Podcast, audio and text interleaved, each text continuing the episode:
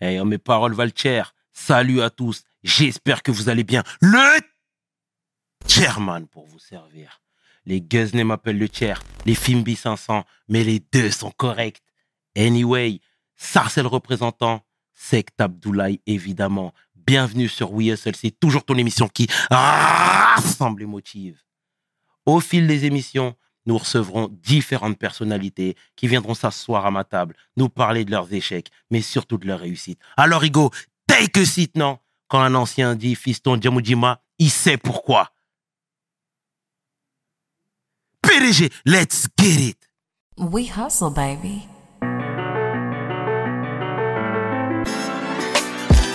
Le chairman. Hustle, baby.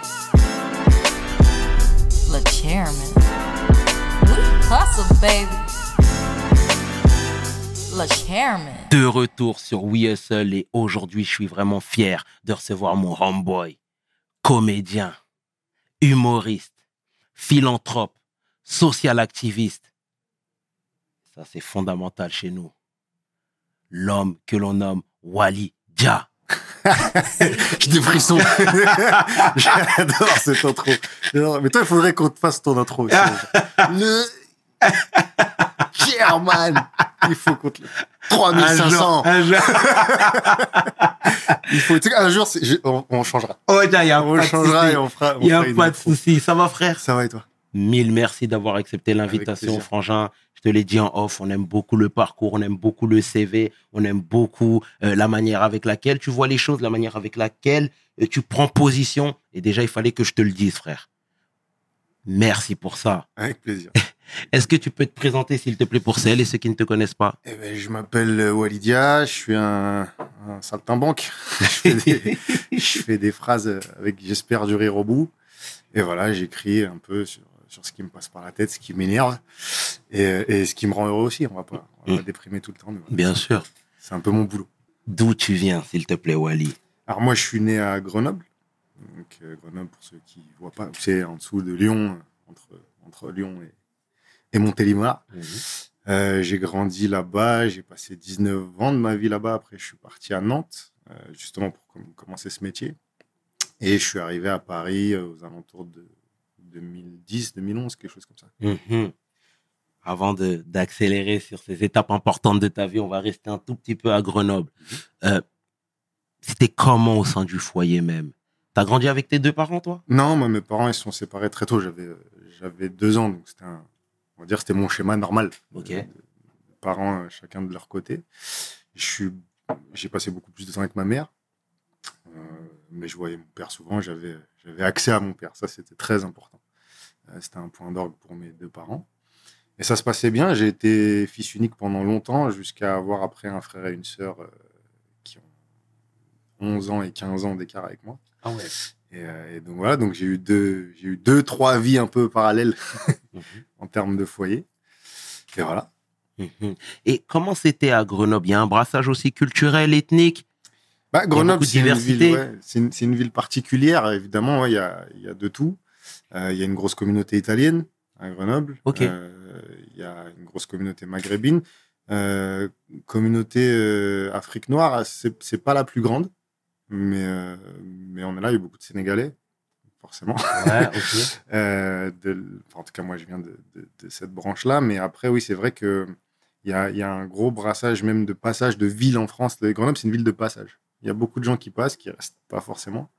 Mais, euh, mais c'est une ville très, très particulière. Calogero vient de Grenoble. Ouais, de d'Échirolles, si je dis pas de bêtises. C'est à côté. Ouais, c'est banlieue, de- ban- banlieue grenobloise. Mhm. Très bien. Et tu disais qu'il y avait quelques Sénégalais déjà. Toi étant Sénégalais comme moi, bien sûr, je suis obligé de le mentionner. Tu avais croisé des chemins justement de Sénégalais là-bas? Tu traînais avec eux, tu te baignais de... Tu t'imprégnais de cette culture-là? Bah ouais, moi, j'ai j'ai cette chance-là d'être un, hybride. J'ai ma mère qui vient de Lorraine, mon père qui vient de Moudéry, Ouais. village nord-sénégal. Ok. Et donc, j'étais dans tellement d'ambiances différentes. C'est-à-dire que euh, j'étais euh, j'étais vraiment, à- comme tu l'as dit, à la croisée des chemins. C'est-à-dire que j'habitais, moi, dans un quartier plutôt euh, euh, classe moyenne, on va dire. Mon père, au début, était dans un quartier plus populaire. Euh, la famille de ma mère était à la campagne. Euh, La famille de mon père était soit en quartier, soit au pays, etc. Donc, il y avait, euh, il y avait beaucoup d'univers très très différents. Euh, je me suis retrouvé partout, en fait, très tôt, très vite, partout, et j'ai connu tout- tous les univers. Et je, je crois que ça m'a fait beaucoup de bien de me dire qu'il y avait un espèce de cercle comme ça où, euh, où- où, encore une fois, j'avais accès à tout. Ça qui était dingue. Et c'était pas compliqué de naviguer entre deux eaux? Bah, ça, ça dépendait. C'est-à-dire qu'au sein de ma famille, Mhm. j'ai jamais ressenti une différence, que ce soit euh, côté français ou sénégalais. on m'a jamais mis dans une position où j'allais me sentir euh, autre. Par contre, je sentais bien que dans ces milieux-là, hors famille, il y avait un truc de d'où on- comment on te positionne, comment on te comment on te définit, parce que t'es tu n'es t'es pas africain, t'es d'origine africaine, mais t'es pas t'es pas il y a plein de gens, tu vois, qui vont me dire que je suis marocain, que je suis brésilien, que je suis, tu vois, il y a plein de. Je, je- je peux arriver d'un peu de partout quand tu me connais pas. Et de l'autre côté, euh, côté rural, il y avait aussi ce truc. T'es là, mais t'es pas vraiment là.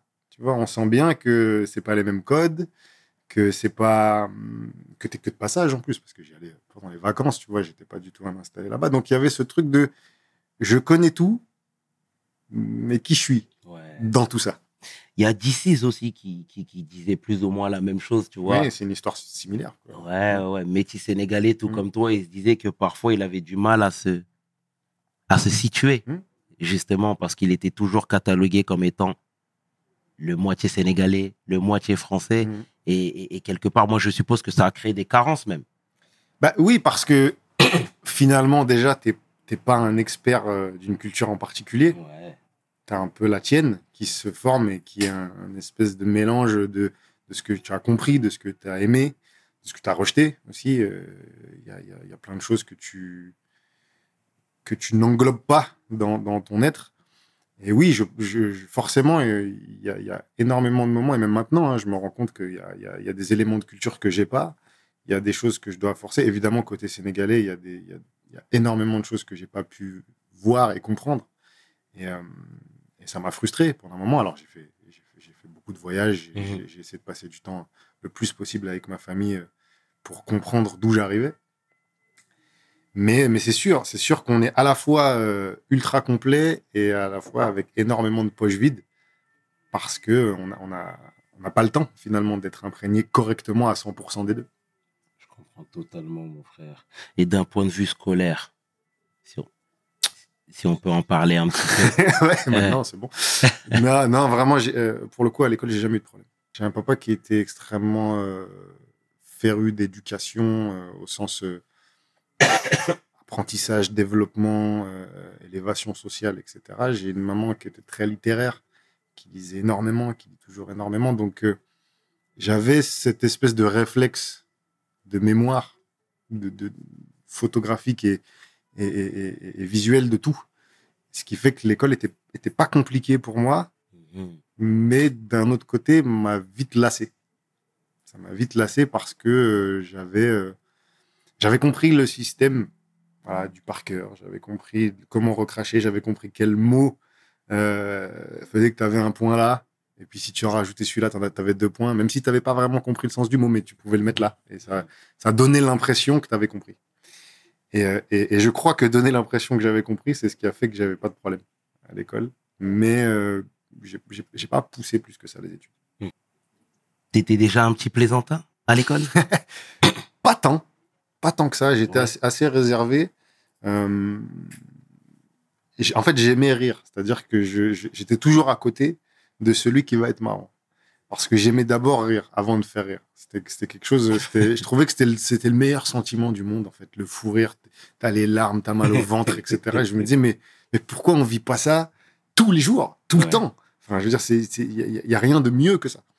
Et, euh, et, et puis, en étant à côté de gens très, très drôles, parce que tu le sais, dans, dans notre génération, cette, cet art de, de la répartie, de, de, de saisir l'instant, etc., on, est- on, on baignait dedans. Et en fait, je trouvais ça fascinant sans le faire.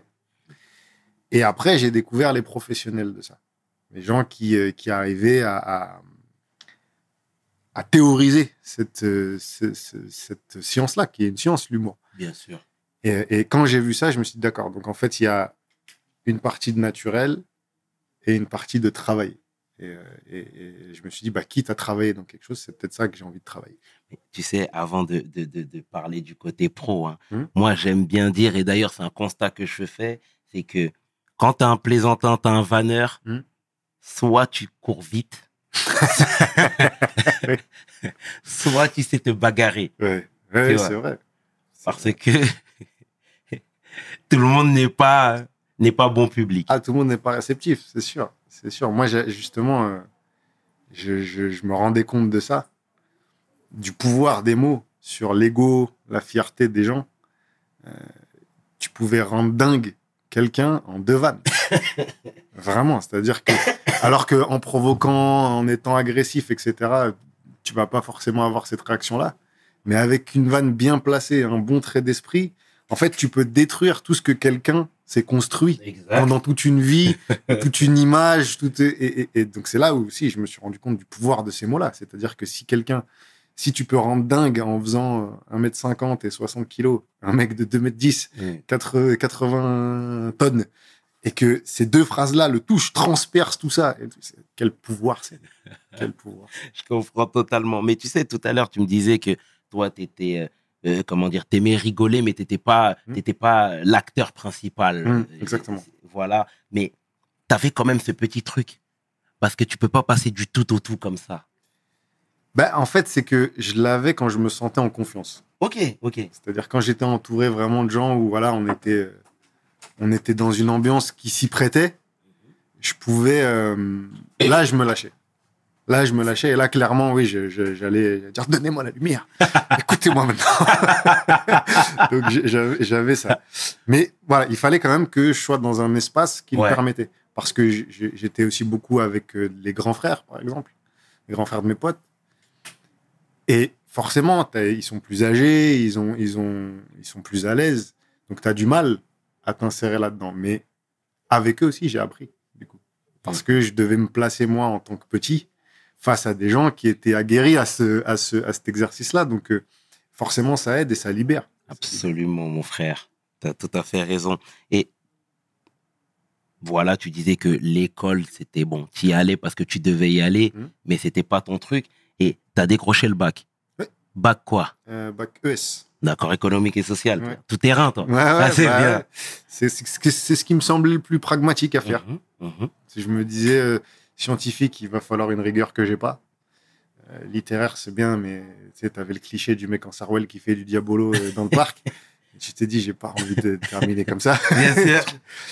Euh, ES, je me disais, bon, voilà, au moins ça peut, ça peut m'ouvrir vers, vers des choses concrètes. Je suis parti, je suis parti là-dedans et c'était, plutôt cool en plus. hein. J'ai, Mhm. j'ai- adoré ça, les cours d'économie, etc. Je trouvais ça, je trouvais ça réel comparé à tout ce qu'on avait fait avant.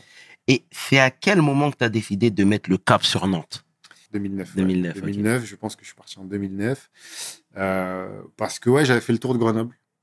J'avais euh, j'avais essayé d'initier plein de choses dans cette ville, mais euh, voilà, on avait les, tout ce qui était mairie, culture, etc., qui bon, qui ne calculaient pas. Donc, euh, c'était soit j'arrêtais et je, justement je continuais études, etc., parce que j'étais danseur pendant un moment, donc on avait organisé plein de plein d'événements, plein de choses, etc., mais tout seul, quoi. On- on- et puis à cette époque, il n'y avait pas de réseau, il y avait pas. C'était, il fallait aller flyer dans la rue, fallait, il fallait, fallait faire quelque chose pour que ça existe. Et on n'avait malheureusement pas de soutien euh, institutionnel là-dedans, donc on tournait en rond au bout d'un moment. Et puis euh, les organisations, ça se fait, ça se défait. Donc je me suis dit, ok, il faut que je parte. J'avais le permis, j'avais travaillé un peu. Je me suis dit, j'ai des potes à Nantes. En plus, il y en a qui jouent là dans un, dans un petit bar, dans la cave d'un bar. euh, ils commencent à, à faire des blagues. Moi, j'avais pas encore l'idée de devenir humoriste à ce moment-là, mais je me dis, il y a ça qui existe. Va voir. Et puis, tu reviens hein, si jamais, si jamais ça va pas. Mais... Donc, je suis parti. Je suis parti, j'ai pris ma voiture, un sac, et je suis parti un peu sur un, sur un coup de tête euh, m'installer là-bas. Mais Lyon, c'est à côté. Oui. Tu aurais pu aller à Lyon, qui est une grande ville de surcroît. C'est vrai, mais alors déjà, j'avais pas tant de contacts que ça à Lyon. C'était pas une ville où j'avais. Je connaissais des gens, mais, euh, mais pour moi, connaître des gens, c'est pas assez pour aller s'installer dans une ville et essayer de faire quelque chose. À, cette époque-là, je me disais, j'ai- envie aussi de, voilà, de, voir, de voir des gens que j'aime bien, que j'apprécie, euh, pas totalement me déraciner euh, de, là où j'étais. Et puis surtout, j'avais aucune piste à Lyon, j'avais rien. J'avais, là, j'avais des potes qui jouaient dans, un bar, donc il se passait quelque chose. Je savais même pas qu'il y avait plein de cafés-théâtres à Lyon, qu'il y avait plein de choses, que c'était hyper dynamique à ce niveau-là, puisque j'avais même pas encore l'idée de, de- de devenir humoriste. Donc je me suis dit, Nantes, c'est bien, c'est loin aussi. Parce que Lyon, c'est près. Mais c'est ça le problème, c'est que c'est près aussi. C'est que, t'es- c'est que finalement, tu es à une heure de, de, de, de là où tu as grandi. Donc, est-ce que tu vas vers une nouvelle aventure ou pas en partant à seulement une heure? Alors que tu vas à Nantes en, en voiture, je crois que c'était 10 heures de, de, de route. Ah ouais? Ah, donc, je me tapais les 10 heures comme ça, en roulant, et tu sais, as le temps de, de refaire tout ton plan, tu Bien vois, sûr.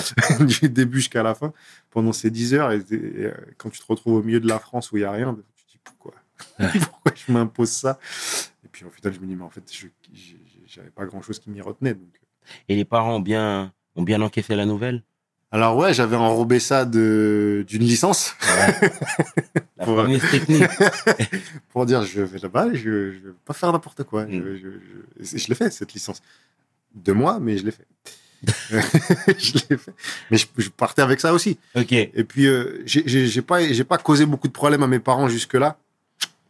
Donc, euh, donc, pour eux, ils se disaient, bon, c'est ce qu'il fait. Ouais. C'est ce qu'il fait. euh, il y a- Et puis, voilà, on est, on est toujours là. S'il se plante, il revient. Et puis, euh, et puis il recommence. Donc, Je voudrais qu'on s'attarde deux secondes sur, euh, sur, euh, sur euh, Grenoble. hein. Mhm. Parce que tu sais, euh, moi, on avait reçu Malik Bentala, que je salue au passage, hein, qui vient de province également. Et, euh, et, et- et qui m'a dit en off que en province, c'est très compliqué quand tu veux t'en sortir parce que ça bouge pas, ça va à deux à l'heure, parce que c'est la galère, parce que les municipalités ne jouent pas le jeu.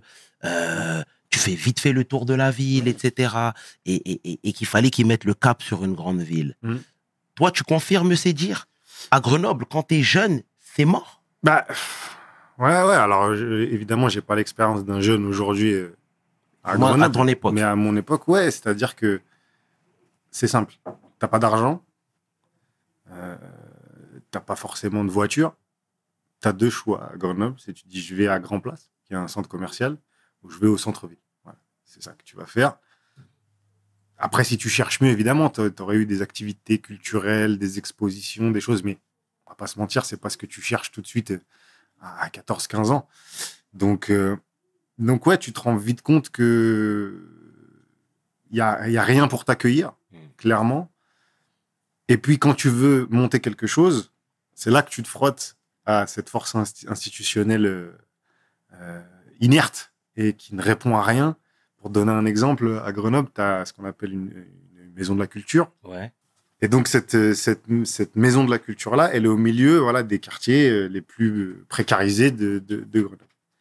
Et la programmation, pendant un temps, alors ça, ça a un peu changé depuis, pendant un temps, c'est du théâtre contemporain subventionné, incompréhensible pour des gens qui ne seraient pas éduqués à cette culture-là. Mais il y a toute une escroquerie de cette éducation à la culture aussi euh, dans, dans, ce- dans ce genre de milieu-là. Et donc, tu as cette chose-là qui est là et qui est en fait inaccessible. Et c'est encore plus frustrant. C'est C'est-à-dire pour que une niche. voilà, qui est pour une niche qui vient des, ban- des banlieues un peu riches de, de Grenoble ou du centre-ville, qui vient accéder à ces trucs-là.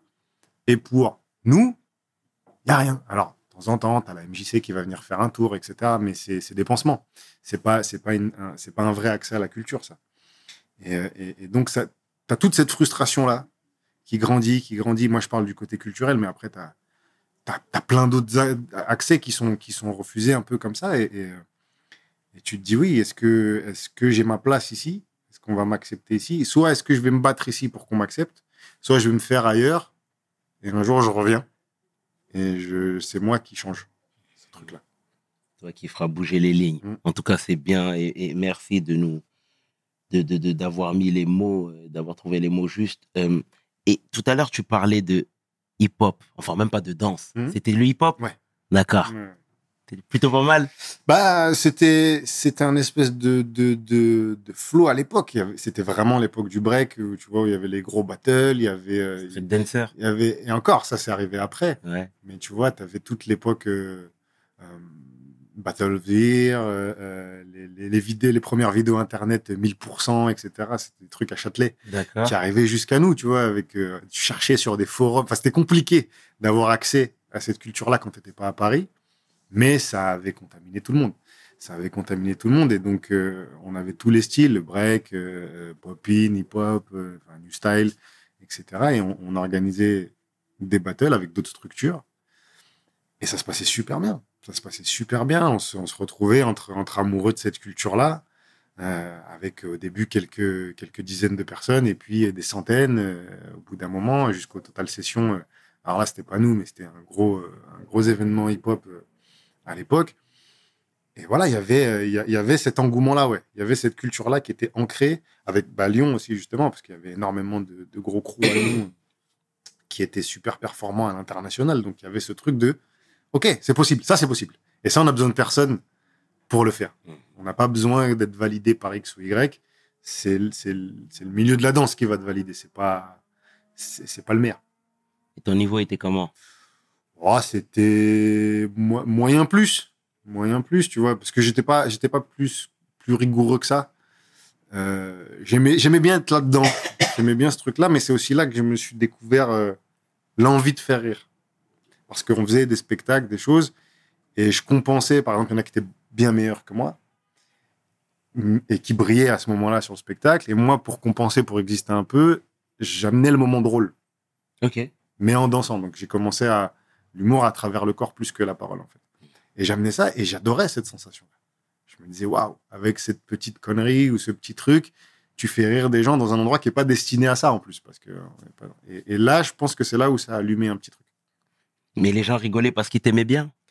Ou parce que t'en avais des bonnes? J'en sais rien. Bah, là, il, il- il- il rigolait par le- la Corée, en fait. C'était la Corée qui était drôle et qui. Parce qu'ils ne connaissaient pas, finalement, euh, les gens qui, qui, qui venaient à ce moment-là. J'avais, euh, j'avais quoi, 16 ans, 17 ans. Donc, euh, c'était, on va dire, c'était mes premières fois sur scène, c'était de la danse. D'accord. Et je vais, je vais te reparler de Nantes. C'était quoi les, les premiers contacts avec cette ville? Alors, il faut savoir donc que j'arrive de Grenoble. Ouais. Grenoble, où, alors, en tout cas à cette époque-là, c'était très tendu dans l'atmosphère. Il y avait quelque chose, euh, même aujourd'hui, des gens qui arrivent à Grenoble disent Oui, c'est vrai, les gens sont un peu agressifs, etc. Ah ouais? Ouais, ouais, ils ont un peu ce truc. euh, Et il y avait ça. Donc, c'est-à-dire qu'à Grenoble, tu étais un peu. euh, pas, on n'est pas en guerre civile, hein, mais je veux dire, tu as un truc, euh, bon, à tout moment, peut se passer quelque chose. Donc, il faut, tu vois, vaut mieux mettre un survêt que mettre un, un pantalon où tu bouges pas bien. Tu vois, tu as, ce genre de, de réflexion, tu vois. Tu as bien fait tes lacets, on sait jamais. tu vois, ce genre de, réflexion-là. Et j'arrive à Nantes, je me rends compte que c'est pas du tout ça. Qu'il y a, il y a une détente incroyable. Il y a une bienveillance des gens. Elle y est aussi à Grenoble, hein, évidemment, mais il faut, la chercher. Il, y a, un petit portail à passer avant de l'avoir. À Nantes, c'est plus immédiat. Après, c'est peut-être aussi que dans ma tête. hein. Comme tu arrives dans une nouvelle ville, tu te crées une nouvelle histoire, tu te crées un nouveau scénario, euh, t'es- t'as des biais. Bien sûr. Tu te rends pas compte de, de- de la- de la- de la- c'est ta propre réalité. Mais voilà, je me retrouvais des fois à sortir un peu tout seul, comme ça, me balader et, et me faire un groupe de potes dans, dans un bar ou dans un truc. Ce qui ne m'est jamais arrivé à Grenoble. Mais parce que j'avais déjà mes potes aussi. Donc, tu as ton équipe, tu as ton truc, tu pas besoin de te mélanger. euh, Alors que là, tu es tout seul. Donc, tu te dis, qu'est-ce que je risque Tu vois, j'y vais, je discute avec des gens, j'apprends des nouvelles choses. Et donc, je me suis retrouvé comme ça, dans plein de petits cercles et tout, et je me suis vite senti bien. Quoi. Je me suis dit, ah ouais, c'est possible de connecter avec des humains rapidement, euh, sans être dans une méfiance tout le temps. Et ouais, je pense que ça m'a détendu. Je n'étais pas, pas agressif ou quoi que ce soit, mais il y, y avait ce côté, euh, ouais, regarde, fais gaffe, il traîne avec qui, il habite où. il- tu sais, des espèces de scénars qu'on se fait dans notre tête. Je sais, je sais pas pourquoi, je sais pas d'où ça Mhm. vient. Il faudrait se pencher là-dessus. Sur, enfin, je sais d'où ça vient euh, à, à, à certains niveaux de vécu, mais je veux dire quand t'es pas dans quelque chose, euh, quand t'as pas une vie dangereuse, pourquoi tu l'as quand même? Pourquoi tu l'as quand même cette, cette méfiance là Mhm. Je comprends totalement. Et tu me parlais également de café-bar. Tu me disais qu'il y avait tes potes, avais quelques connexions et Mhm. tout, et que toi, tu y allais. Moi, je veux savoir la première fois. C'est important, ça. Bah, la première fois, c'est euh, c'est c'est du plaisir et de la douleur en même temps, quoi. C'est que au moment de monter sur scène, tu te dis, mais, mais qui m'a dit Qui m'a dit fais ça? Parce que au final, tu risques rien, mais en termes de santé mentale, tu dis ça peut être, ça peut basculer à ce Ouais, moment-là. Je peux, je peux, me- je peux me prendre une honte intergalactique, Mhm. euh, euh, me remettre en question. Enfin, c'est là où tu vas, ça y est, tout ce que tu t'es fait, tout ce dont tu as, rêvé la nuit, euh, t'as- tout- toute l'histoire que tu t'es construite sur cette première fois, tu vas la confronter au réel à des gens qui en ont rien à cirer de toi. En plus, nous, on jouait dans des bars. Donc, ça veut dire que les mecs sont à moitié, moitié alcoolisés. euh, ouais, fais voir. Enfin, voilà, c'était pas, euh, c'est pas un public de théâtre qui a payé, qui t'attend. Ouais. C'est des gens, c'est un divertissement en plus. Alors, ils venaient quand même pour ça, ils étaient au courant de la, de la soirée, mais ouais, t'as ce côté, euh, ouais, on va, on va voir, quoi. Mhm. Donc, c'est vraiment un public, c'est pas le plus facile. Et ça se passe bien.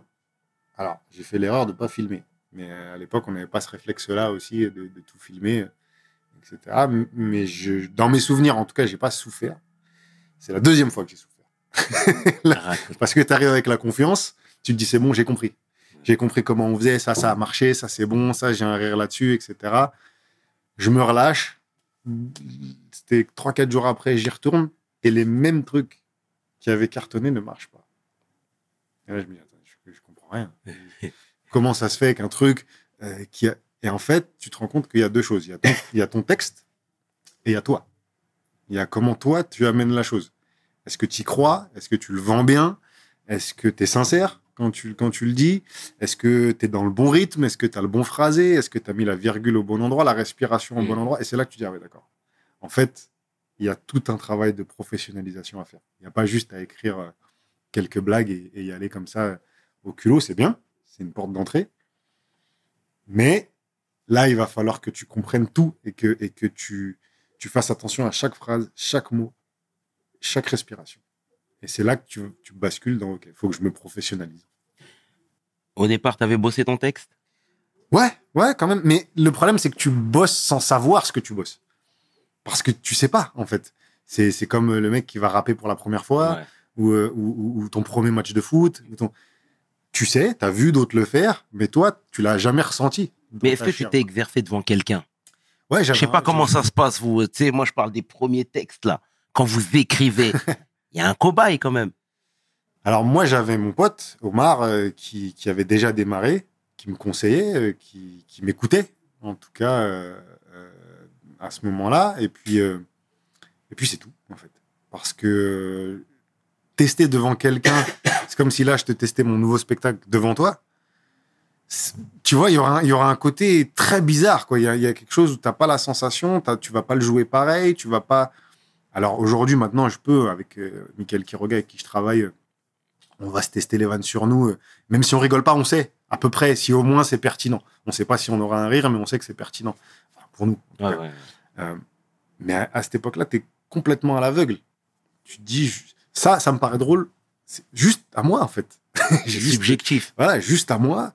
Euh, euh, j'ai envie de dire ça. Pourquoi? J'en sais rien. De toute façon, tu bricoles un peu comme tu peux, en fait. Tu dis, j'ai trouvé ça. Je vais trouver une transition un peu mytho pour parler de ça derrière. Euh, après, je vais raccrocher à ça. Ça, ça a fait rire. Donc, je vais le remettre là en faisant semblant que c'est super construit parce que j'ai vu dans des spectacles où ils- ils- quand ils répètent un truc, je savais même pas que ça s'appelait un running gag à l'époque. Mm. Juste, j'avais compris que c'était une technique d'énoncer quelque chose, de le ramener à un moment donné, ça fait un clin d'œil, etc. Donc, tu analyses un peu tout ça. Tu es dans un gros, gros travail d'analyse. Euh, et, puis, euh, et puis, une fois que tu as compris quelques, quelques systèmes comme ça, bah, tu peux y aller. Quoi. Et la deuxième fois, ça s'est mal passé, tu dis. Ça s'est traduit par quoi? Par beaucoup de transpiration Ouais. sur, sur scène. C'est- ça aussi que j'ai j'ai On t'a pas découvert. jeté des verres quand même. Non, non, non, on Ouais. n'est pas, on n'est pas aux États-Unis, en Mhm. France. En France, tu vas avoir un silence euh, glacial. C'est ça, c'est ça qui va se passer. Tu vas avoir un truc de tout le monde rentre, rentre dans son siège parce que tu as dû l'expérimenter. Quand qu- quelqu'un et ça se passe mal sur scène, toi-même, tu as mal au ventre. Absolument. Parce que tu te transfères et tu dis, mais dans cette situation, moi, je me liquéfie. Dans Exact. cette situation, je- j'ai envie de ninja disparaître. tu vois, t'es Son Goku. T'as envie, de- t'as envie de te barrer euh, très vite, quoi. Et, et- et donc, tu, tu sens qu'ils le ressentent. Donc, c'est encore pire pour toi. Et tu as un truc sur scène qui arrive beaucoup, c'est la transpiration de stress. C'est-à-dire que quand t'es pas bien, même si t'es pas quelqu'un qui transpire énormément dans la vie, tu vas chauffer. À l'intérieur, tu vas chauffer et, donc ça rajoute. un truc. et bon, tu, tu te noies. Tu te noies et, et tu dis, OK, donc ça, ça veut dire que si je bosse pas, c'est ça qui m'attend. Et tu veux plus jamais le revivre. Mhm. Et pourquoi avoir décidé de remonter sur scène la troisième fois? Ah, c'est un peu comme le cheval, quoi. Si, si tu reviens pas tout de suite, tu le referas plus jamais. Mhm. Tu vois, si tu es tombé et que tu, tu remontes pas, tu vas tu vas plus tu as eu peur de quelque chose et plus tu l'évites, plus tu t'en éloignes, en fait, tu étires la peur. Tu fais grandir la peur avec euh, avec cet événement-là puisque tu ne le soignes jamais. Et je me suis dit euh, j'ai pas envie d'avoir peur de ça et de vivre sur cet échec-là toute ma vie en fait. J'avais encore aucune prétention à en faire un métier, mais je me dis, euh, ça veut dire, euh, t'as fait deux fois et ça y est, tu vas, tu vas aller pleurer, dire ah non en fait c'est pas bien, c'est pas ouf, tu vois, tu vas te trouver des excuses, tu vois. Je savais sur quel chemin j'allais aller si je retournais pas tout de suite. Je savais que j'allais, j'allais m'inventer tout un tas de prétextes euh, pour pour dire que c'était pas de ma faute et que et que les gens avaient rien compris, que je suis un mec génial. J'avais pas, pas envie de sombrer là-dedans. Je me dis retourne-y, euh, comprends là où tu t'es voilà où tu t'es senti mal, où t'as merdé, où t'as etc. Et puis et puis travaille et puis surtout dis peut-être des choses plus intéressantes. T'as peut-être t'as peut-être plus intéressant à dire que ce que t'as dit cette fois-là. Donc euh, retravaille en fait tout simplement. Et parallèlement, les études, bon, t'as sorti un petit mytho par an. C'était pas un mytho, je l'ai fait, ouais, mais, mais bon, pas le temps une- que j'avais promis. T'avais une petite idée derrière la tête. Mm. Tu vivais de quoi? Euh, alors j'avais beaucoup travaillé. Moi, j'ai- je travaillais tôt en fait. J'ai travaillé euh, dès mes 16 ans. Euh, je travaillais en boîte. J'ai travaillé. euh, j'ai fait de la sécu. J'ai fait de la vente. J'ai fait des chantiers. J'ai fait de l'animation. j'ai enfin, je- Ok. j'ai- J'ai vite voulu me dire, ok, je comprends le poids de l'argent là dans ce monde-là. Si tu veux faire ce que tu veux, va falloir aller le chercher parce qu'on va pas t'en donner. Euh, donc il va falloir que tu trouves des alternatives entre études et, boulot pour peut-être monter un projet. Quel projet? Je ne sais pas. Mais en tout cas, euh, si tu veux, si tu veux construire quelque chose, il va falloir de l'oseille. Tu n'as pas le choix. Euh, parce que justement, j'avais déjà fait cette expérience de taper à la porte des mairies, des subventions, des tatis, des tatas. Bon, c'est c'est quelque chose qui n'était pas à ma portée. Donc euh, je me suis dit, c'est pas grave, on va aller, on va aller faire autre chose. Donc j'avais des petites économies. Je me disais, voilà, je sais que là, pendant euh, 5-6 mois, je peux ne pas travailler et construire quelque chose. Bon, ces 5-6 mois sont vite passés. Après, il fallait retravailler. Donc, j'ai refait de la vente. C'était le plus simple. J'avais un centre commercial en face, en face de, de là où j'habitais. Donc, j'ai- retravaillé là-dedans euh, vendre des, vendre des survettes. Et puis, euh, puis ça s'est accéléré assez vite, en fait, finalement, parce qu'au bout de au bout d'un an et demi sur scène, je commençais déjà la télé. Donc, j'ai commencé à toucher des petits cachets, des petites choses où euh, tu survis, clairement. Euh, mais en tout cas, euh, ça paye les pattes et ça paye le matelas, quoi. Donc, donc c'est déjà ça. Et très tôt, toi, tu as développé cette gamberge-là, à savoir qu'il fallait que tu travailles, il fallait que tu, que tu ne chômes pas, hein, Ouais, j'ai- parce que tu étais relativement jeune et tu aurais pu être aussi à la cool. Ouais, bien sûr, mais moi, j'étais pas dans une situation précaire. Mais j'étais dans. Je parle avec mes parents. Mais j'étais dans la situation où s'il y a un problème, là, on, on est peut-être dans la merde. C'est-à-dire que tout va bien tant que la vie est régulière, mais si demain la voiture a fait un, jo- un joint de culasse, il n'y a peut-être pas de vacances. Tu vois, c'est Ouais, ce genre d'équilibre-là. euh, tu vois, s'il faut remplacer la machine à laver, euh, il y a des trucs qui, qui vont pas arriver derrière. Donc j'avais ce truc de OK. En fait, on est à un salaire d'être dans la merde.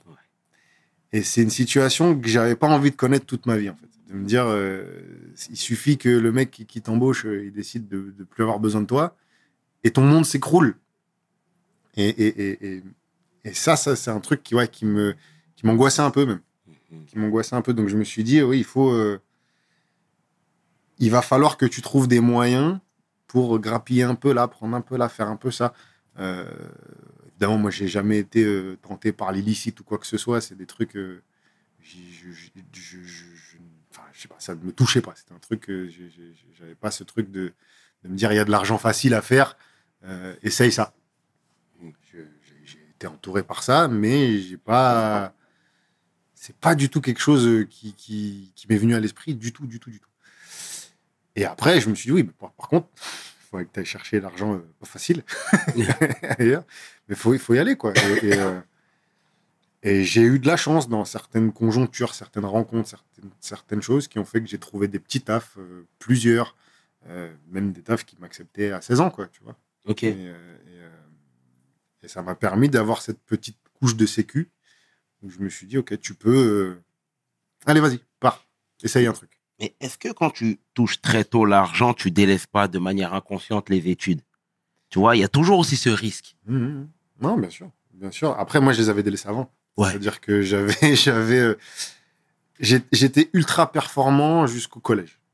Au collège, euh, vraiment, j'ai été plein de fois euh, premier de ma classe. je- en primaire, on m'a demandé de sauter une ou deux classes, etc. Ça, Ah ouais. Ma mère voulait pas.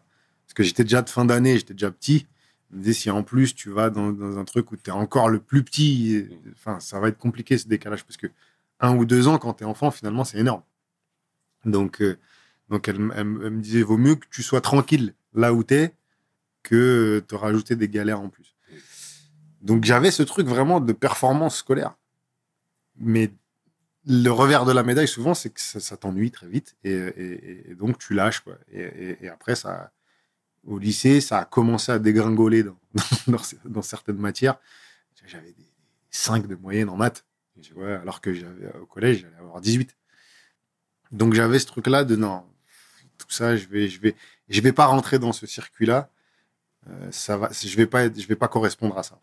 Et tu sais, pour rebondir sur les cafés-bars, l'humour, le stand-up, etc., tu disais que la deuxième apparition était catastrophique. La troisième, la quatrième. Là, comment ça se passait là? On commençait à t'applaudir à la fin de tes sketchs On commençait à te féliciter, à te plébisciter même? Alors il y a, y, a, y a ce truc où déjà il y a une espèce de, de compétition quand tu fais un plateau d'humoriste. On est 7, 8 à passer. Tu as ce truc de forcément tu peux, tu ne peux pas ne pas le voir de qui a plus de rire que l'autre. Ouais. Tu- c'est c'est le premier moyen de quantifier ton efficacité en fait. C'est c'est même si c'est pas le seul. C'est-à-dire que le nombre de rires c'est pas euh, c'est pas le plus important, mais ça tu te rends, tu te rends compte plus tard. C'est comme si je te disais c'est pas le nombre de buts qui est important au foot. Tu dis, ah bah si, plus t'en marques, euh, mieux c'est. Ouais, mais parfois il y a des victoires euh, à 2-1 qui sont plus belles qu'un 6-0. Ouais. Et ben et ben le- le- l'humour c'est pareil.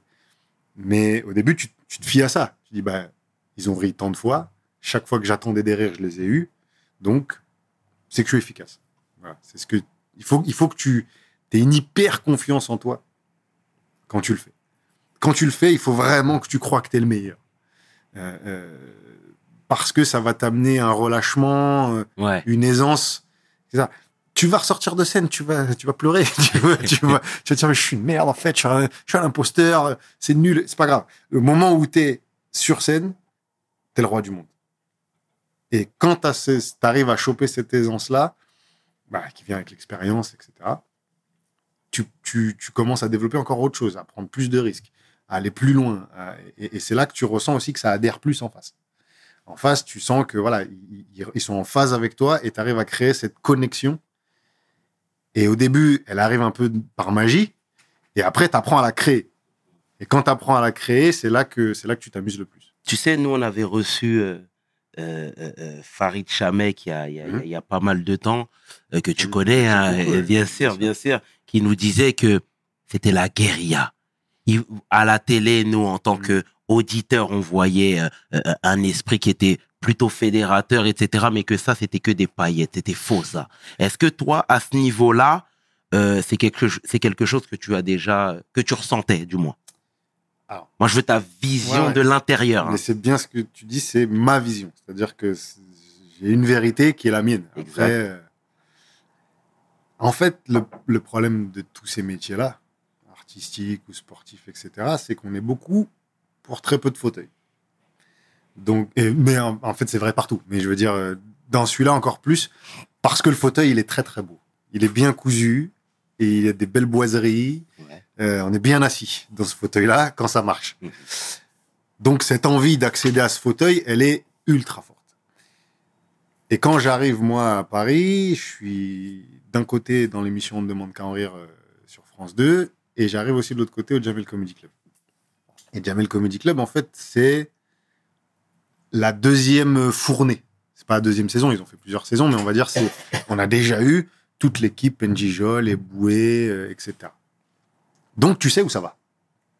Contrairement à eux, qui eux étaient dans une espèce de d'inconnu, etc.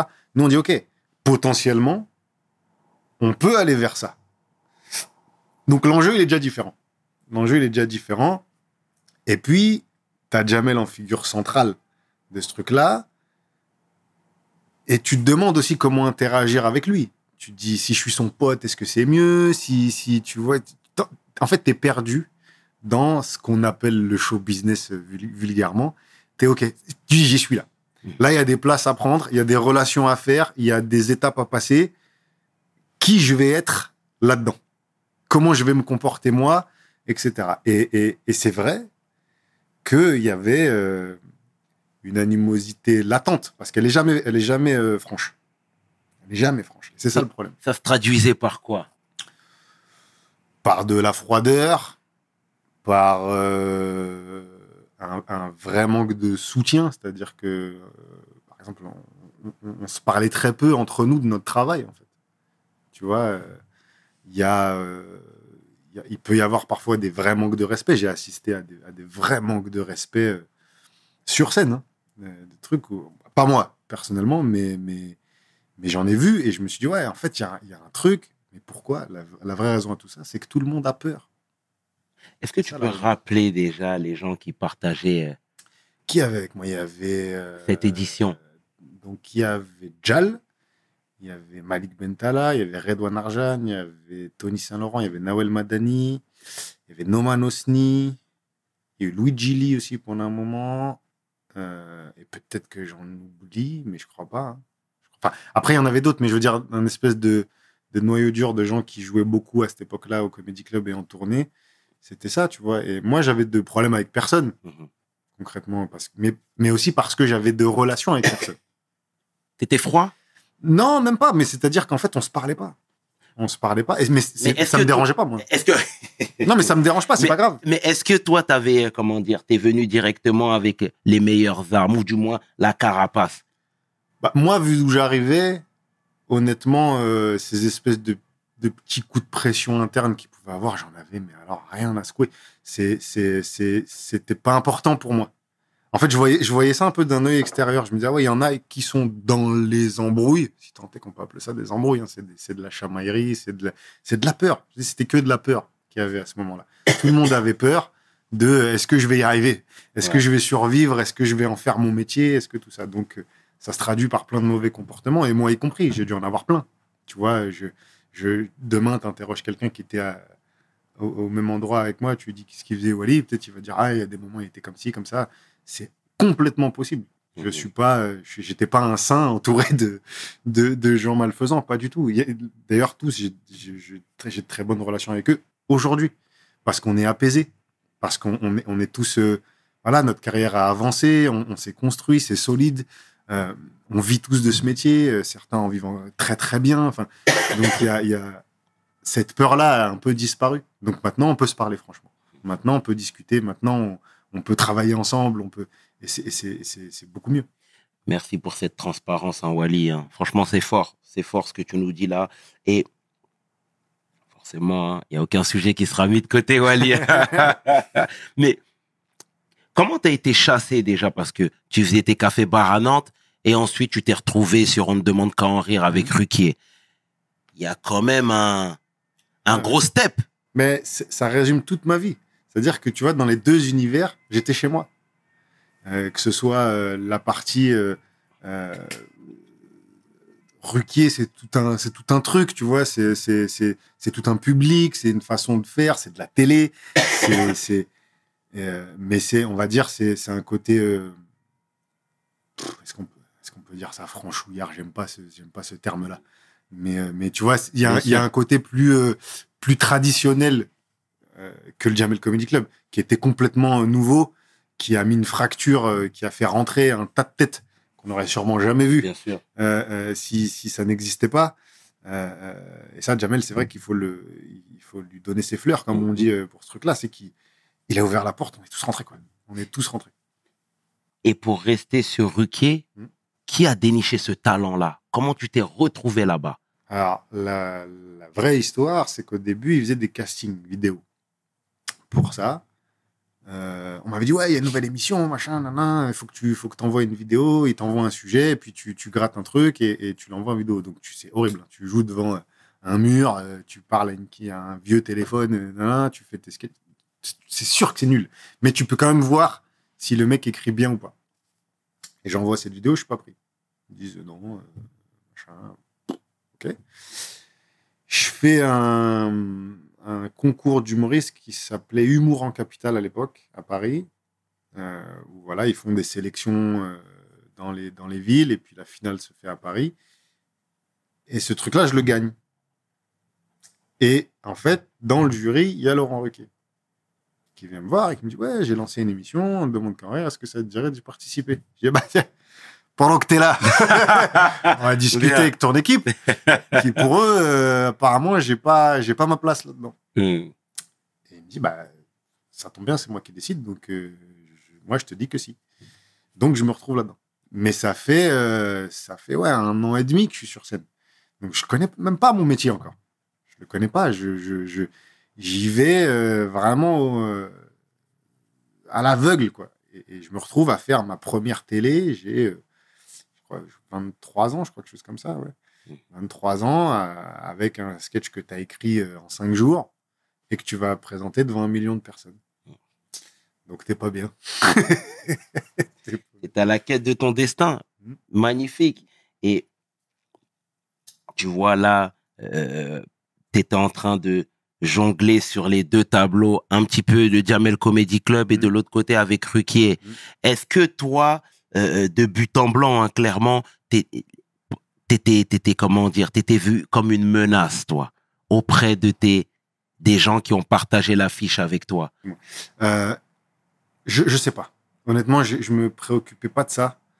Euh, Parce que là, aujourd'hui, tu es trentenaire, forcément. Mais Ouais. avec le recul, si tu dois honnêtement, je, je, je pense pas. Je pense qu'on était tellement, faire un flashback. on était tellement dans notre truc. En fait, tout le monde était une menace pour tout le monde. Ok. C'est-à-dire que euh, euh, n'importe qui pouvait potentiellement euh, te dépasser. Et parce que tu, on savait même pas encore comment était réparti ce truc-là. On- on- donc, tu avais l'impression que s'il y en avait un qui existait, bah, toi, tu n'existais pas. C'était un peu ce truc-là. Et donc, je pense pas que moi, particulièrement, j'étais euh, l'ennemi à abattre. Je pense pas. Je pense qu'on on était tous l'ennemi et l'ami de quelqu'un en même temps. Quoi. Mhm. À cette époque-là, tu vivais de ta passion? Ouais, ouais, ouais, ça a commencé. euh, Ok. Ça a commencé. euh, en tout cas- enfin, vivre. C'est-à-dire qu'au moins, je, je pouvais avoir un logement et je pouvais manger. Voilà. Mais tu sais que ça, ça dépend. Il faut que tu ailles chercher vraiment tes cachets tout le temps parce que c'est pas régulier. C'est. euh, c'est- mais, mais, et en, même temps, c'était magique parce que tu dis tu vas jouer 10 minutes et tu, tu vas gagner euh, 120 euros de cachet. C'est dingue. Alors après, il faut, faut pas dire que c'est ces 10 minutes-là qui valent 120 euros. C'est que pour avoir ces 10 minutes, tu as dû travailler des semaines et des semaines et tu vas les jouer, ces 10 minutes, évidemment. Mais quand même, tu as ce truc de bah là, j'ai juste à me déplacer là, faire mon sketch et partir et je prends cet argent. Donc il y, a- il y, a- y avait quand même un truc de putain, c'est génial. C'est génial parce que pour faire la même somme, j'ai dû euh, laver des rayons et, et replacer des trucs et mettre comme ça pendant euh, une heure à, surveiller les gens qui passent. Enfin, tu vois, j'ai fait plein d'autres métiers, donc euh, je, je, kiffais quand même, malgré cet univers de compétition, etc. J'étais dans un truc, c'est quand même magique ce qui se passe. Mhm. Je comprends très bien et c'est très clair, Wally. Et je voudrais qu'on parle deux minutes de ta relation avec Jamel.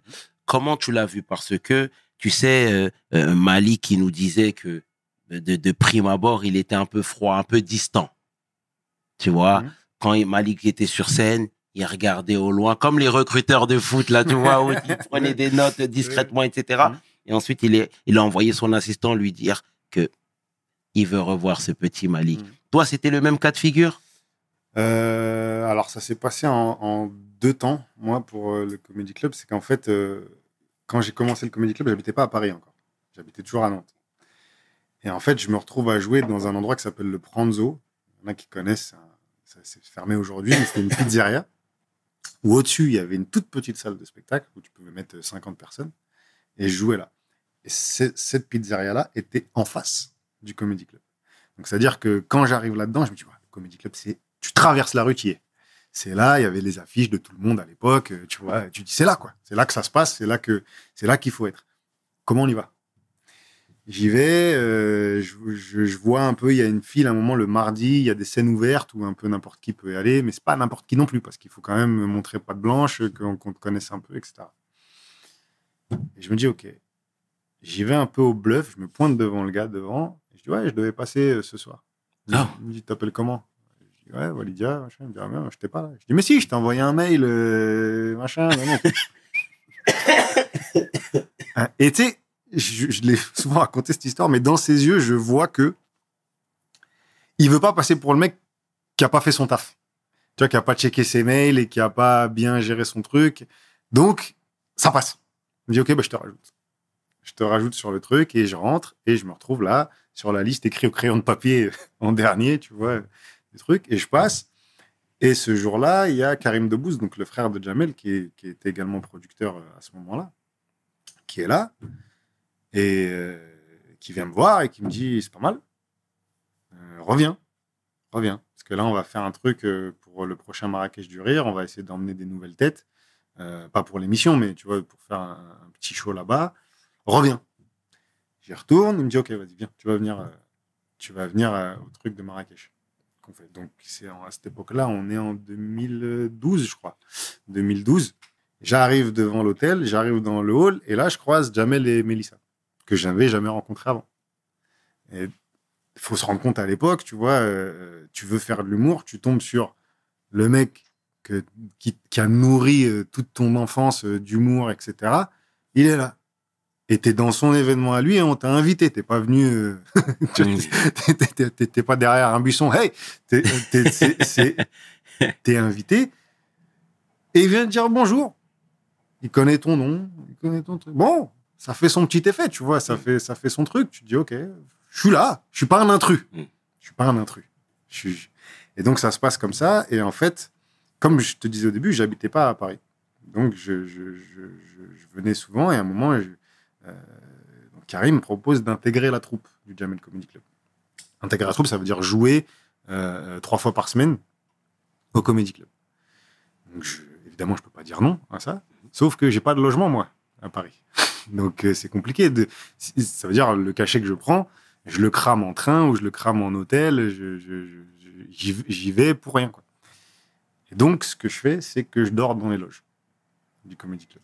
Pendant très peu de temps, mais un petit peu, j'ai fait ça. J'ai dormi dans les loges du Comedy Club. Je m'étais arrangé avec le, ménage, le machin. J'avais le code de l'alarme et tout. Au vu et au su de tout le monde? Non, personne ne le savait. personne ne le savait. Et donc, un matin, je redescends, parce qu'il fallait que je me barre euh, à l'arrivée du ménage, quoi, tu vois. Donc, euh, je, je- je- les loges, elles sont au-dessus de la salle et tu descends. Et je me pose en bas sur une table et, et je travaille, quoi, parce que j'avais que ça à foutre, en fait. Normalement, un humoriste à 9h, ça travaille pas. Mm. mais, mais là, je travaille. Et là, il y a Jamel qui rentre. Donc, il me dit Ouais, comment ça se fait que tu es là Euh, Je dis Bah, bah, Je suis là, je bosse, euh, je suis venu tôt ce matin, j'ai pris le premier train. euh. Il me dit T'as un spectacle? Je dis Oui. Pas vraiment mais j'avais des bouts de sketch ensemble qui pouvaient ressembler à un spectacle. Il dit bah, Vas-y, viens, viens le faire. Au Comedy Club, je te donne un créneau et tu viens le faire. Et je pense que c'est le fait qu'il m'ait vu le matin en train de charbonner. Je me suis dit, OK, lui, à mon avis, il travaille. Il travaille, euh, c'est pas, c'est pas un, arriviste, tu vois, il va, il, va, faire le job. Et je me retrouve programmé au Comedy Club euh, les, mercredis, non, les mardis et mercredis, à 21h30, euh, à jouer au Comedy Club par, par ce truc-là. Donc, ma relation avec Jamel, ce n'est que par le travail. Tu vois, on part pas en vacances ensemble, on se, on n'est pas là-dedans, c'est on, on travaille. Mhm. On travaille, euh, on, sait, on, sait- on a travaillé ensemble à plein de niveaux, je fais ses premières parties, euh, euh, il m'a appelé euh, sur, euh, sur plein de trucs, sur plein de projets, etc. Euh, je- je- je- voilà. On a une relation de travail, en fait. C'est- T'as forcé le destin. hein. J'ai ouais, c'est un peu tout, c'est un peu de, de bricole, un peu de, peu de chance. et, et- et du taf, quoi. Jamel, moi, je veux savoir sa relation parce que voilà, j'ai bien compris qu'elle était purement professionnelle et que vous n'aviez pas forcément de. de, de, de- enfin, vous n'étiez pas amis, quoi. On va bosser. Je, je pense que si j'ai besoin de lui sur quelque chose, euh, il répondra. Tu vois, j'en sais rien. J'ai jamais, euh, jamais été en- dans un état où j'avais ce besoin-là, mais je pense que oui. Et moi, je sais que c'est quelqu'un que si, si je peux lui apporter mon aide sur quelque chose, je le ferai. Je le ferai. Donc, euh, je, je trouve que c'est une relation saine. Est-ce qu'on peut qualifier ça d'ami? Je- je- je- J'en sais rien, en fait. J'en sais rien. Il faudrait lui poser la question, si Mm. tu vois. Mais, mais en tout cas, oui, on, s'entend très bien et, et, euh, et on bosse ensemble.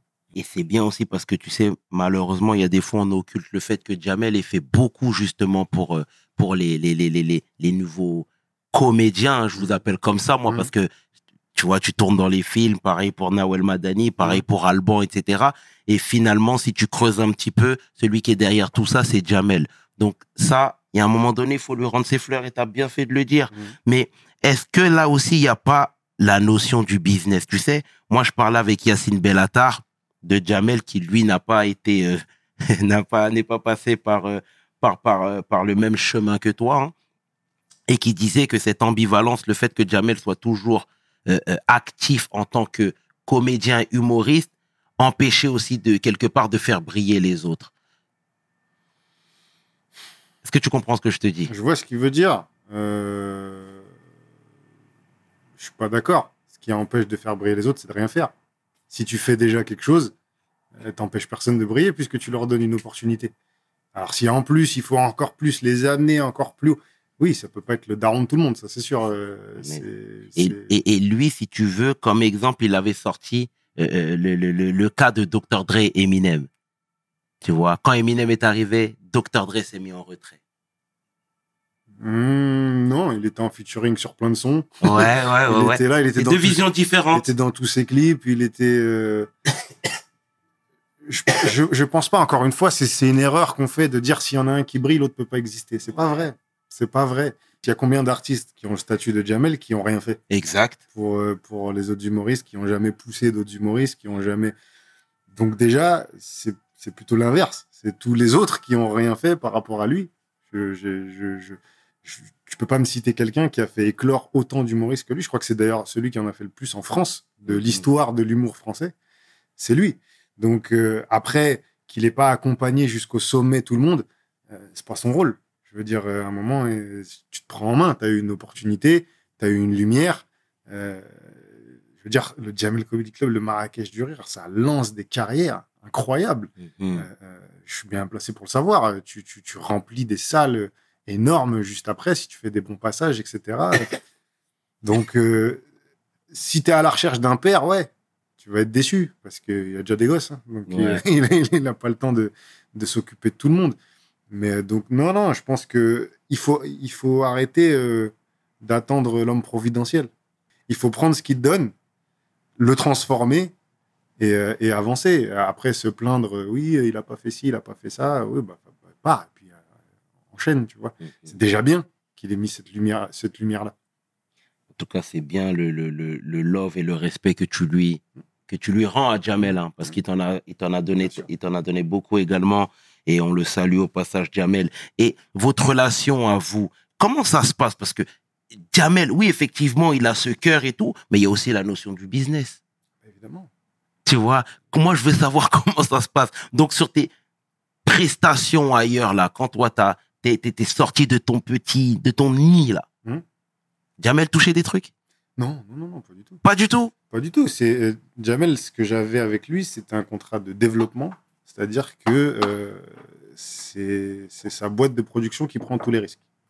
C'est-à-dire c'est eux qui payent la salle, c'est eux qui payent la com, euh, c'est eux qui payent les déplacements. Alors après, ils vendent les dates aussi. C'est-à-dire que c'est quand, quand tu dans, dans notre métier, un tourneur va acheter ta date et ensuite lui va se récupérer sur la billetterie, etc. Mais toi, quoi qu'il en soit, qu'il y ait deux personnes ou 1000 personnes, tu, peux, tu vas toucher le prix d'achat de la date. Et après, il se récupère là-dessus, évidemment, puisqu'il a in- investi euh, sur, sur ton développement. C'est-à-dire qu'au Mhm. début, tu es personne, personne ne te connaît, il fait le pari que ça va marcher. Et euh, si ça marche, après, on distribue, quoi. On distribue. Et c'est je pense que c'est là-dedans qu'ils sont très forts. Deb Jam Production, euh, le- le- la, la production qui nous produisait tous à l'époque. Sur cette étape de développement. T'es là, t'as un talent, mais il te faut de la lumière. Et euh, quand je, re- je, je resitue ça, à l'époque, les réseaux sont pas en train d'exploser comme aujourd'hui. Aujourd'hui, tu, tu, tu peux t'en sortir juste avec ça. Mais à l'époque, non. Il faut un combiné. Il faut ça, il faut de la scène, il faut de la télé, il faut de la radio, il faut, un- faut un peu tout. Il y a, il y a les humoristes qui se sont fait, entre guillemets, tout seuls, il n'y en a pas encore à l'époque. Donc, euh, donc oui, il y a du business. Et après, justement, quand tu veux être maître de ton propre business, moi, je- c'est ce qui m'est arrivé. On finit le contrat, tout le monde est content, le contrat arrive à son terme. Je ne vais pas continuer, je ne vais pas re-signer avec vous. Je vais monter ma boîte de production. Et là, je serai indépendant. Et je merci pour ce que vous m'avez apporté. Maintenant, je sens que là, on arrive à une étape où l'étape d'après, justement, peut-être c'est ça le, le reproche entre guillemets qui a été fait, c'est comment on gère l'étape d'après. Je les sentais pas à même d'aller vers là où je voulais aller. Donc, en très bon terme, on a dit OK, maintenant, euh, je fais mon chemin. Merci pour tout. On se revoit vite parce qu'on va, on va, on va, on va bosser ensemble, j'en suis sûr. Mais euh, j'ai besoin de, voilà, de prendre mon destin en main et tout le monde a compris ça. Très fair play. Mm. Très bien, Wally. Et tu sais, euh, tout à l'heure, tu disais que la, pr- la première édition dans le Jamel Comedy Club, les Thomas, les Fabrice, etc., ils ont foncé tête baissée, ils savaient pas où ils mettaient les pieds. Vous, euh, c'était un peu plus clair dans votre tête. Mais quand je dézoome un petit peu et je regarde votre, votre ascension, toi, ça va pour toi. Nawel, pareil. Euh, Malik également, etc. Vous, vous vous êtes rapidement dit que ça, ça allait être juste une étape, ça? En fait, tu as, des gens dans ce métier qui se servent de la scène pour accéder au cinéma, etc. C'est ni, ni bon ni mauvais, hein, tu fais ce que tu veux. Tu vois, il n'y a, pas de- y a pas de modèle, il n'y a pas de cursus, hein, tu, fais, tu fais comme tu as envie. Moi, j'aime la scène. Donc, pour moi, la scène, c'est tant que je peux tenir debout, et encore, même assis, je le ferai, et parler, j'en fais.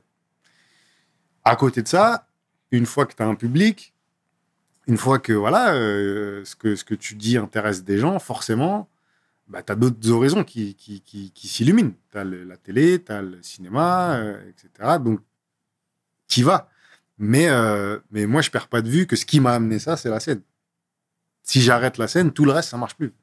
C'est, c'est... Alors, il y a, des, y a aujourd'hui des, des humoristes qui font que du cinéma, euh, qui font plus de scène, etc. Mais souvent, à bout d'un moment, ils veulent tenter un retour. Et tu sais, c'est comme, le sport. Tu t'es pas entraîné pendant 6-7 ans, tu veux, remonter, tu veux re- re- rentrer dans la cage. Ça va être dur. Tu peux le faire parce que tu l'as, c'est en toi et machin, mais pendant ces 6-7 ans, il y en a qui se sont entraînés. Toi, tu t'entraînais à autre chose. Donc, euh, il y aura peut-être un, il y aura peut-être un décalage. Et, et moi, ce décalage, je veux pas le vivre. C'est pour ça que là, mon nouveau spectacle, je le relance tout de suite après, euh, après celui que j'ai terminé en avril.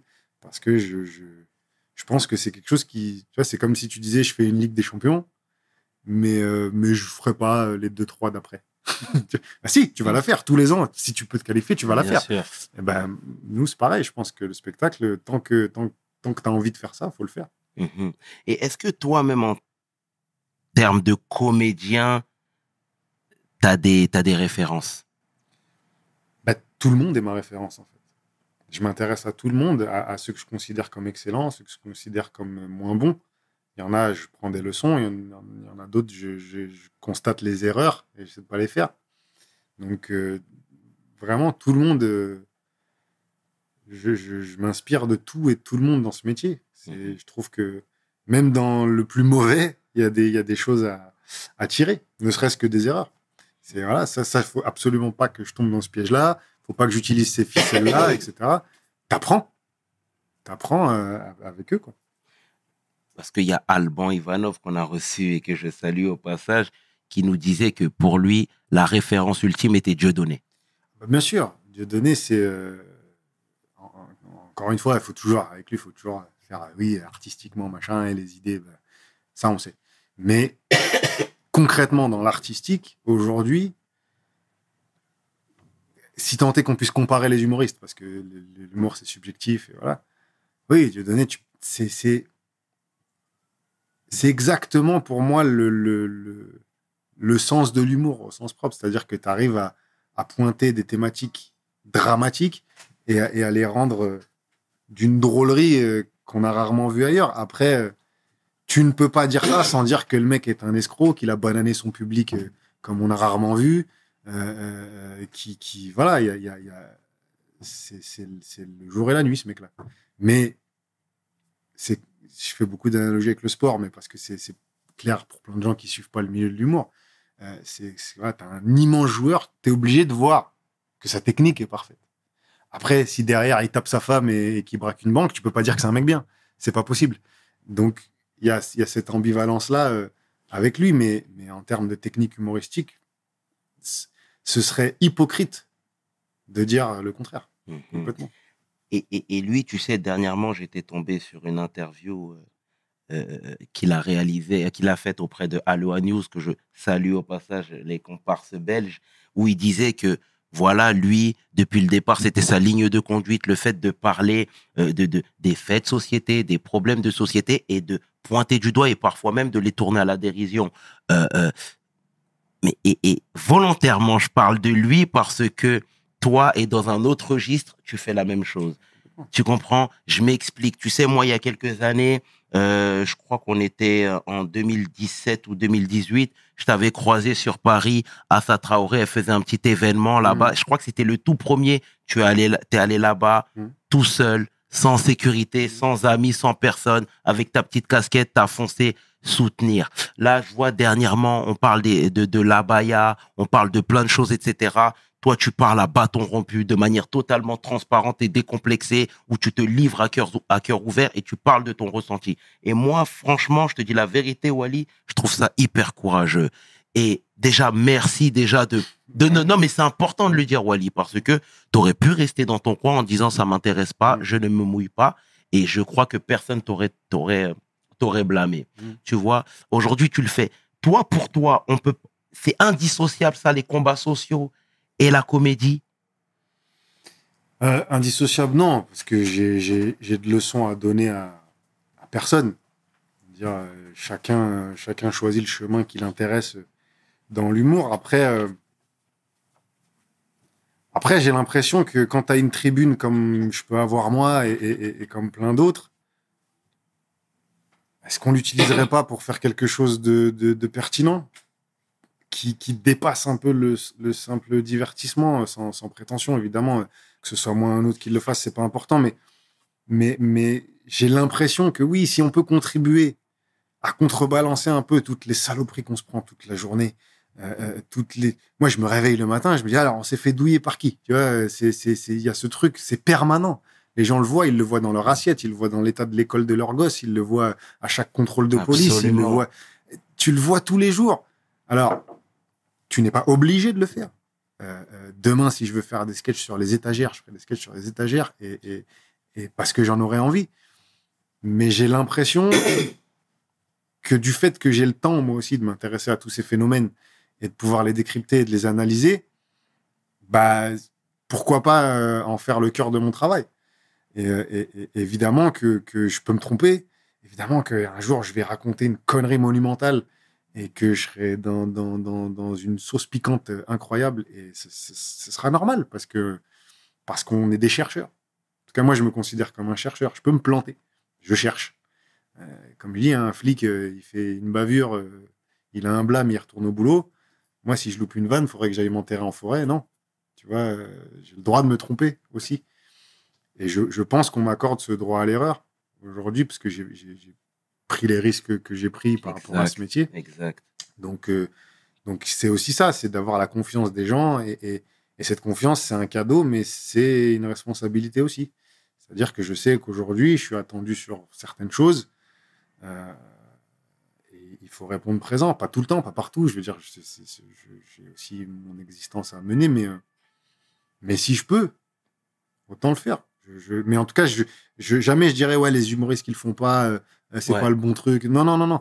Vraiment, euh, on, on est, on est des rigolos, on est des clowns, Et d'abord, on fait rire. Après, ce avec quoi tu fais rire, c'est ton choix et, et c'est respectable. En tout cas, moi, je respecte le, le- le- les combats que tu mènes et la manière avec laquelle tu dénonces les choses. C'est toujours très pointu, pointu, toujours très subtil et toujours très juste. Donc, bravo à toi, Wally, sincèrement. Et euh, comment toi, aujourd'hui, tu vois, tu travailles sur France Inter un petit peu, tu fais des chroniques, et là, tu te déranges un petit peu. Euh, Les problèmes ah, les problèmes. On met les pieds dans le plat. Comment toi, tu arrives à rester hermétique et travailler même avec des, jeux, avec des gens, je parle pas que forcément de France Inter, Mhm. mais travailler avec des gens qui n'ont pas forcément les mêmes valeurs que toi, qui défendent pas les mêmes idées que toi, parce que ça aussi, c'est pas une tâche aisée. Bah, en fait, euh, France Inter, pour comprendre un peu comment ça fonctionne, il y a la station entière. Dans cette station, il y a des émissions. Et moi, je suis dans une émission à part, on va dire, qui est, qui est pas vraiment euh, dans la même ligne que les autres. Donc, les gens qui m'entourent dans cette émission, on est à peu près euh, raccord sur, euh, sur ce qu'on veut dire et sur ce qu'on pense. On a des désaccords, évidemment. On a euh, des positions qui sont plus ou moins fortes selon le selon l'événement. Mais, euh, mais tu vois, je veux dire, je travaille pas avec euh, Léa Salamé, qui pour moi n'a Ouais. rien à voir avec ce que je raconte, euh, etc. Donc je travaille pas avec ces gens-là. Je suis dans la même maison, mais je les fréquente pas. On se parle pas dans les couloirs. euh, Ils disent même pas bonjour. Enfin, Ah vois, ouais? Ah oui, non, mais c'est c'est un truc. euh, c'est encore un autre monde la radio. c'est encore un autre monde. C'est très spécial. Euh, nous, notre émission, en plus, tu vois, elle marchait bien. Elle a été subitement euh, déplacée euh, pour des raisons non politiques. On a passé des coups de fil. Ah, bah, je pense qu'il y a la ligne rouge qui a sonné à un moment donné, tu vois. Sinon, sinon c'est la plus grosse erreur managériale qui existe. C'est comme si je te disais, tu vois, tes interviews, elles marchent super bien. Arrête. Ouais. ça n'a pas de sens. Ça n'a aucun sens euh, euh, euh, logique, cette décision. Donc, euh, de toute façon, je, je l'ai je l'ai répété à, à longueur de chronique, ce truc-là. Voilà, donc, euh, donc moi, je je travaille pas avec ces gens. Je travaille pas avec ces gens. Je les, je, je les, tout au mieux, je les croise. C'est tout, quoi. Eh ben, je ne le savais pas, frérot. Et c'est fort, c'est fort de, de, de, d'être focus et de, de se dire que tu es là pour ton taf, quoi. Mm. D'accord. Complètement. C'est complètement ça. Je, je changerai pas le monde. Je, je referai pas euh, tous les étages de chaque radio, de chaque télé, de chaque plateforme. Euh, je peux pas. Tu vois, je n'ai pas ce pouvoir-là. Juste, moi, je m'insère là où, où je peux et là où les idées peuvent être diffusées. Et, euh, après, chacun s'en sert comme il veut. Et comment cette fois-ci tes parents euh, voient l'homme que tu es aujourd'hui, l'homme qui prend de- des positions, l'homme qui parle, tout en sachant qu'ils ont vu des, des humoristes passer à la trappe? Euh, euh, euh, on est sénégalais tous les deux, et là je vais parler de ton père, mais tu sais, parfois on est, les, les parents sont assez craintifs, Mhm. tu vois? Mhm. Ils se disent non, fais pas de bruit, non, reste dans ton, reste dans ton chemin, ne fais pas de vagues, ne n'aborde pas des sujets fâcheux, des sujets qui piquent. Toi, c'est le cas, c'est le même cas de figure? Avec mes parents avec tes parents? Non, euh, mon père, il est très investi dans, dans, dans le sociétal. C'est un truc, il, suit tout, il est, euh, il est à jour de, de, de- de toutes les infos, il lit beaucoup aussi. euh. Il m'a fait comprendre que pour parler de ces sujets-là, il faut en maîtriser un petit peu euh, les grandes lignes. Ça, c'est sûr que euh, j'ai compris qu'il fallait pas s'exprimer sur quelque chose que tu ne maîtrises pas. Euh, on maîtrise jamais rien, mais je veux dire, en tout cas, quelque chose dont tu n'as pas compris les tenants et les aboutissants principaux, principaux pardon, euh, tu, il vaut mieux pas s'y aventurer. C'est pour ça qu'il y a des choses dont je parle pas, pas parce que j'ai peur. C'est juste que dire une connerie sera plus préjudiciable que de faire une, tu vois, de- que de rien dire. Bien sûr. Parfois, il vaut mieux rien dire. Laisse ceux qui savent s'en occuper s'en occuper. Quand tu auras quelque chose de pertinent à dire là-dessus, tu le diras. Euh, si tu n'as rien à dire, ne le dis pas. Ça, ça sert à rien. Tu vas, tu, tu- vas rajouter euh, des, des épines à quelque chose qui est déjà bien compliqué. Donc, ça sert à rien. Mais, euh, mais non, non, ils, sont, ils, sont, ils savent que, bon, à tout moment, euh, ça peut. Il y a des trucs qui peuvent s'enflammer, c'est déjà arrivé. Euh, euh, puis ils ont vu que, bah, que personne n'était mort et que puis ils pouvaient aller chercher le pain le matin, le lendemain, hein, tu vois. Donc euh, il y a aussi ça, c'est qu'on se fait toute une montagne de ce qu'on appelle les polémiques, de, de. De... Tu sais, tu sors dehors, moi, comme tu l'as dit, je sors tout seul. hein. Mhm. Je sors tout seul, je me balade, je vais, je vais acheter un pack d'eau. Tu vois, tu sais, il se passe rien dans, dans la vraie vie. Donc, euh, c'est. Ils ont appris à travers moi à gérer cette agitation d'Internet. Tu vois, de, tu vois bien. Oui, ça bouge beaucoup. Oui, euh, tu vas avoir l'extrême droite qui insulte, qui ah, menace de mort et tout ce que. Mais tu sors dehors, il se passe quoi en fait? Il se passe rien. Donc, euh, c'est. Mais en tout cas, je minimise pas le harcèlement, etc. C'est juste que moi, ça me touche pas. Moi, ça me touche pas. euh, euh, ça, ce qui me touche plus, c'est si je déçois quelqu'un qui m'aime bien. Ouais, ça me fait ça me fait chier parce que je- c'est pas le but. Je fais pas ça pour ça. Mais alors, euh, les, armées de Faf, euh, euh, Chevalier 44 et, et, et Vercingétorix 32 qui sont pas contents, moi, ça, je préfère. Parce que s'ils étaient contents ou indifférents, c'est que, je- c'est que je fais mal mon taf. Donc, euh, donc euh, ça me dérange pas et mes parents, ils ont appris à vivre avec ça. C'est fort, frère. Et est-ce que ces prises de, pro- de position ont déjà été préjudiciables pour ta carrière On t'a refusé des rôles, ou du moins des rôles qui, qui, qui auraient dû t'être attribués? Bah, j'en sais rien en fait. C'est-à-dire que euh, Mais en creusant, je suppose que tu as déjà creusé. Bah, je sais que souvent, on, on me sollicite pour des écritures euh, de scénarios, de séries, etc. En me disant, on adore ce que tu fais, on veut la même chose en série, un truc, les sujets que tu prends. Puis quand tu le fais vraiment, c'est ah oui, d'accord. En fait, euh, en fait, il va, il fait exactement euh, ce qu'il faisait. Bah oui, c'est ça que je fais. Donc, il y a ce petit obstacle là.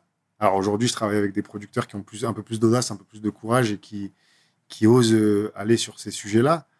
Mais il y a un vrai blocage sur, euh, sur les sujets sociétaux, notamment en comédie, euh, où on n'arrive pas en fait à aller sur, euh, sur, sur des problématiques quasi existentielles de tout le monde, ou alors c'est toujours par les mêmes prismes. Tu vois, c'est le riche qui se retrouve à l'endroit des pauvres et on va faire un peu de, un peu de social. Tu vois, c'est c'est ça va être la mixité entre la famille Intel et la famille machin. Ça va être qu'est-ce qu'on a fait au bon Dieu. Ça va être un truc de Kaira de cité où c'est encore des golemons qui se qui, qui, qui arrivent à rien faire. Et enfin, tu vois, c'est toujours même euh, les mêmes mécanismes en fait. Et, et- mais ce n'est pas que la faute de ceux qui produisent, enfin qui écrivent ça. C'est aussi qu'il y a un obstacle. Quand tu, je, je peux t'assurer que il y a des scénaristes français incroyables, avec des idées incroyables, et leurs idées verront jamais le jour. C'est pas de leur faute, c'est que les productions ne veulent pas prendre ces risques-là. J'en parlais avec Kerry euh, dernièrement, mais aujourd'hui, il y a des plateformes comme Netflix, Amazon, Hmm. qui sont aussi plus ouvertes à ce genre de choses. Oui et non. Elles sont pas si ouvertes que ça.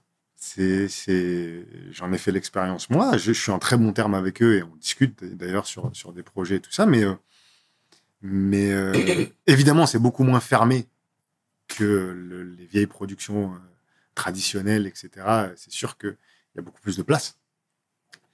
Mais c'est encore des sujets où, où- où- ils ont peur parce que euh, ils savent que c'est inflammable que c'est inflammable et que si c'est si c'est mal tourné, mal fait, si, si on n'est pas en pleine possession de nos moyens quand on le fait, ça peut se retourner contre nous. Le problème, enfin, ce à quoi je réponds moi, que même quand vous savez faire attention, il y a des polémiques quand même.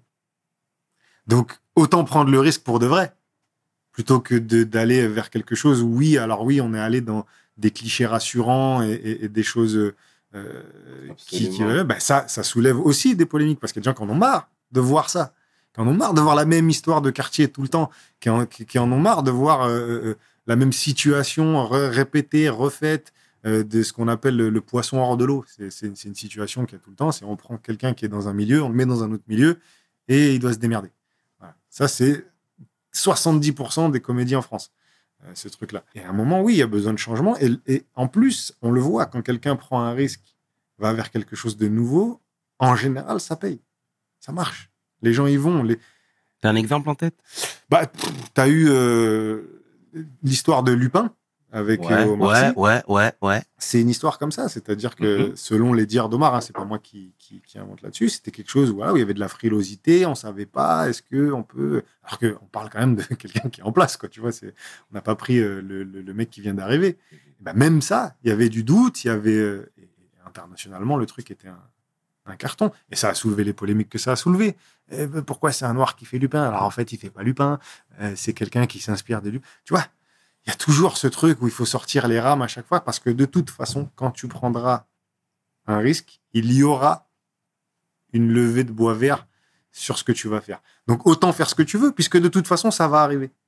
C'est ça. Donc euh, moi je, je suis dans cette dans cette discussion là avec ces, ces trucs là. C'est après euh, évidemment euh, on travaille ensemble et, et ça se passe bien. Ils écoutent et ils lisent et, et ils font cet effort là. Il y en a qui lisent même pas. Tu vois, il y en a qui, qui Même à ton niveau, là? Bien sûr, évidemment. On a la fausse idée de croire qu'on peut faire ce qu'on veut à partir du moment où on a une certaine notoriété, que, que voilà. Moi, j'ai beau avoir rempli euh, Zénith, tout ce que tu veux. Quand tu arrives dans ce monde-là, il faut, encore leur expliquer, les convaincre, leur dire que c'est comme ci, comme ça, euh, parce que c'est de l'argent. C'est leur argent déjà, donc euh, c'est eux qui, choisissent sur quoi ils le mettent. Et puis, ils ont, une stratégie qui, je pense, dépasse nos désirs artistiques. C'est qu'eux, ils ont une, une façon de voir, une façon d'emmener leur plateforme où ils ont envie de l'amener. Et peut-être que tu t'inscris pas dans cette dynamique-là. Tu vois, on, on est, on est loin de connaître tous les mécanismes qu'ils ont derrière. Mais euh, voilà, en tout cas, le- le- le- la, la pauvreté de la comédie française en ce moment euh, ne s'explique pas par l'absence de scénaristes doués. C'est- juste qu'on les laisse pas faire. et, et- et comment faire bouger les lignes? C'est compliqué. C'est très compliqué parce que il y, a ce- il y a cette espèce de de mythe de l'indépendance où tu dis tu peux tout faire tout seul, faire tes projets tout seul et tout. Oui, à un certain niveau. Après, si tu veux que ça se diffuse et que ça existe partout, euh, mettre ton truc sur YouTube, ça marchera un temps, mais au bout d'un moment, euh, il va falloir que tu passes à autre chose. Mhm. Et à moins d'avoir des investisseurs privés euh, quelque part qui te, qui te financent ton projet, etc., le cinéma particulièrement, c'est une, chasse extrêmement gardée. hein. C'est- difficile de s'y insérer. Une fois que tu y es, il y en a qui ont plus de vie que d'autres, on va dire. Il y en a, euh, ils pourront faire 7-8 flops d'affilée et continueront. T'en as, ils vont en faire un, tu les verras plus. Pourquoi, du comment, je sais pas, mais c'est comme ça. Et, euh, donc, euh, c'est très compliqué de faire naître un projet au cinéma. Chaque film qui arrive est un petit miracle. Merci de nous parler de l'envers du décor, ce que l'auditeur lambda ne voit pas. C'est normal. Je savais pas que c'était aussi complexe. Et tu sais, il y a quelque temps, il y a Copy Comics qui a, qui a, qui a, qui a, qui a frappé un grand coup, hein, qui pour certains a, a- a même sonné le, le- la, la fin de carrière. Toi, c'était quoi ton regard par rapport à ça? Quand ce sujet est, arrivé sur la table, tu t'es dit quoi? Tu t'es dit c'est bien fait pour eux, bien fait pour les tricheurs, ou il fallait que on soit tous un petit peu plus indulgents parce que tout le monde regarde un peu finalement ce que le voisin fait? Bah, le truc, c'est que c'est une pratique qui, de toute façon, devait s'arrêter à un moment donné. Et toi, tu le Ouais. savais, toi Avant que Copy Comics. Ah, euh, mais que, que- que les humoristes français prenaient aux Ouais. Américains, mais ça, ça a toujours été comme ça, depuis, euh, depuis toujours. Mais les humoristes se piquent des trucs entre eux depuis toujours. Même Coluche le disait. Il disait si je devais euh, mettre sur l'affiche les noms de tous ceux que j'ai copiés, il n'y aurait plus de place pour le mien. Il, il- c'est, un truc, euh, le, le- c'est, inhérent au métier. Il y a eu ce truc-là pendant très longtemps, Euh, et en particulier de France, en prenant aux États-Unis, justement avant YouTube, avant tout ça, où tu n'avais aucun moyen de vérifier. Soit tu étais là-bas et, t'es- et, et- et- et tu pouvais dire Ah oui, ok, euh, ce mec-là, il fait la même chose qu'Eddie Murphy, et que, etc. Mais, mais sinon, tu pouvais pas. mhm. Donc c'était une aubaine pour euh, n'importe quel charognard qui se disait euh, on, va, on, on va ramener ça. On va... Mais je te dis, c'est comme dans la chanson, c'est des reprises en fait. Tu vois, tu prends, tu prends plein de tubes de, de Claude François, de qui tu veux, c'est des reprises de disco euh, de, de- qui sont sortis là-bas que les gens que des gens connaissent même pas. Mhm. Mais donc c'est un truc très français de faire ça, d'aller prendre d'aller prendre aux États-Unis et de remixer un peu dans le rap le nombre de couplets. euh, si tu fais la traduction, c'est le même couplet que qu'un sombre son de, de Nas euh, de 91. Enfin, tu vois, tu vas les, tu vas les retrouver. hein. Moins maintenant, mais mais maintenant c'est plus dans le style Mhm. qui vont qui vont s'imprégner plus que des paroles. Mais mais le problème dans l'humour, c'est que il y a une espèce de contrat de confiance où tu es en face du mec, tu dis c'est lui qui me parle. Puisque je te, je te parle en face à face, c'est lui qui me parle, c'est pas quelqu'un d'autre, c'est pas les vannes d'un autre, etc. Donc il fallait absolument que cette pratique s'arrête. Ça, pour moi, ça, il fallait à un moment donné exposer ça. Parce que sinon, bah, ça continue. Et puis, c'est une espèce d'arnaque au public. Et surtout, t'empêches des, des humoristes qui écrivent à 100% eux-mêmes d'exister. Mais, moi aussi, je l'ai fait. De, de, de, de prendre des vannes de, de Quinry et de les mettre dans, dans un truc. Tout le monde l'a fait. Celui, le premier qui dit je l'ai jamais fait, c'est un menteur. Parce qu'il il l'a il pris forcément à quelqu'un avant de, de, de se définir lui. Alors, il y a, prendre et prendre. Il y a s'inspirer d'un truc, modifier et faire et prendre à la lettre près, au rythme près. Évidemment, euh, tu prends Gad, la manière industrielle dont il a, il a pris à Seinfeld. Là, c'est pas bien, clairement. C'est, on, est, on est sur quelque chose de. de c'est trop, tu vois. Je pense qu'il a mangé son pain dur. Hein. C'est lui qui a pris le plus. Mm. Euh, c'est, parce que c'était aussi le plus connu. Donc, c'est, lui qui a pris toute, euh, toute la vague de haine euh, là-dessus. Après, ça va pas empêcher de remplir ses salles. hein. Ouais. C'était bien que ce soit fait et dit. Et La, manière, je trouve, parce qu'on sait que c'est des humoristes qui ont fait ça, je trouve que ça aurait mérité d'être OK. Je suis humoriste, je le fais moi et je montre ma tête. Pourquoi tu montres pas ta tête en le faisant Vous savez qui a fait ça? Il y a tellement de noms qui trucs Ouais. que je pourrais pas te dire euh, Non, on lui veut, ou ces on trucs. veut même pas. Tu Ouais. vois, si ça. Mais oui, on sait. Ok. On sait à peu près. Et ce que j'ai pas aimé moi, c'est pourquoi tu te caches? Pourquoi faire en fait? Au contraire, on t'aurait applaudi. On aurait dit bah c'est génial, tu as le courage de faire ça. La raison pour laquelle tu te caches à mon avis, c'est que toi aussi tu l'as fait. Et comme on dit, on reconnaît les vices euh, les vices du curé au péché qu'il condamne. Donc euh, donc c'est c'est mais parce que parce que voilà, parce qu'on n'est pas on n'est pas tous parfaits. Ouais. on a tous fait des trucs comme ça. Et je trouve que le le procédé un peu de balance balance anonyme c'est moyen. C'est moyen. Alors que au contraire t'assumes tu dis voilà moi je trouve que cette pratique là elle doit s'arrêter un tel un tel un tel ils ont fait ça. Ben moi personnellement j'aurais trouvé ça courageux qu'un mec fasse ça euh, à visage découvert. Ça n'a pas été le cas Ça a le mérite d'être clair. Et comment ça a été vu de l'intérieur? C'était très c'était très drôle quand tu y repenses là avec le recul c'était vraiment ah ouais t'as vu? Ouais. Il y a- ben, il y avait toute une effervescence parce qu'entre ceux qui avaient peur, de se faire serrer, euh, ceux qui s'étaient fait serrer, euh, ceux qui avaient envie, tu sais, qui avaient un peu envie de sang là, qui avaient envie Ouais. que ça, ça truc, ouais, il y avait, il y avait une émulation, c'est sûr, ça a créé quelque chose. Et puis, et puis, en vrai, ça a assaini le truc. On va pas se mentir, hein, c'est aujourd'hui, voilà, tu sais que que c'est un truc euh, à ne plus faire. Mm. Et, et au final, c'était positif. Après, il y en a qui ont morflé. C'est sûr, il y en a qui ont morflé. Euh, mais, euh, mais je pense que oui, il y avait, il y avait, y avait un besoin de ça. Le, fond était bon. La forme, j'en sais rien. En fait. Est-ce que c'était comme ça qu'il fallait le faire autrement Je sais pas. En tout cas, merci pour, pour ces précisions et pour euh, cette transparence, hein, Wally. hein. Tu sais, il y a quelque temps, on a perdu Wahib, que tu connais. Ouais. Ouais, exactement. Déjà, tu peux nous dire qui était ce frère? Alors moi, Wahid, je j'ai pas eu la chance de le croiser énormément. Euh, moi, je, en fait, je le connaissais avant de le connaître puisqu'il faisait la, la, la, la première saison du Comedy Club. Évidemment, il était marquant tout de suite. Il avait euh, cette, espèce de truc de gentillesse dans un corps de géant, quoi. Tu vois, c'était, c'était un profil quoi énorme et qui est devenu tout de suite symbolique de, de la première saison du Comedy Club.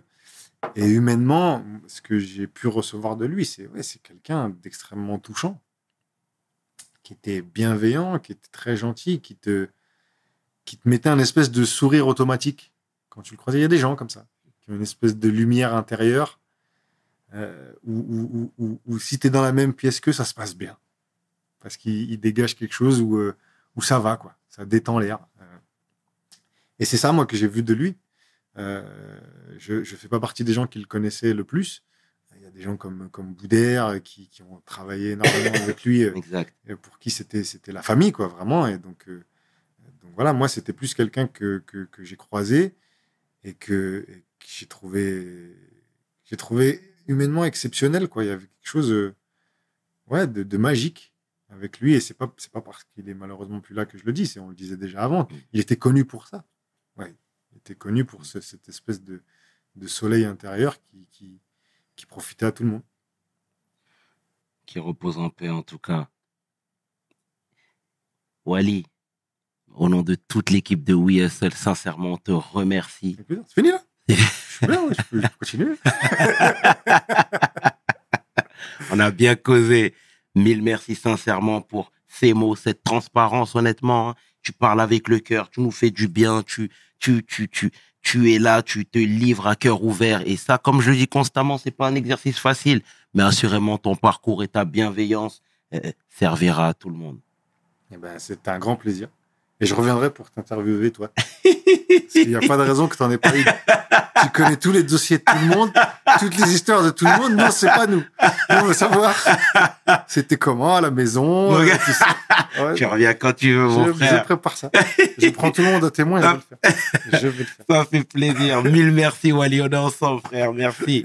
C'était le tiers qui est 500. Tu peux inverser, les deux sont corrects avec mon homeboy Wally Dia pour We Hustle. Mes paroles valent tiers. Peace. We hustle, baby.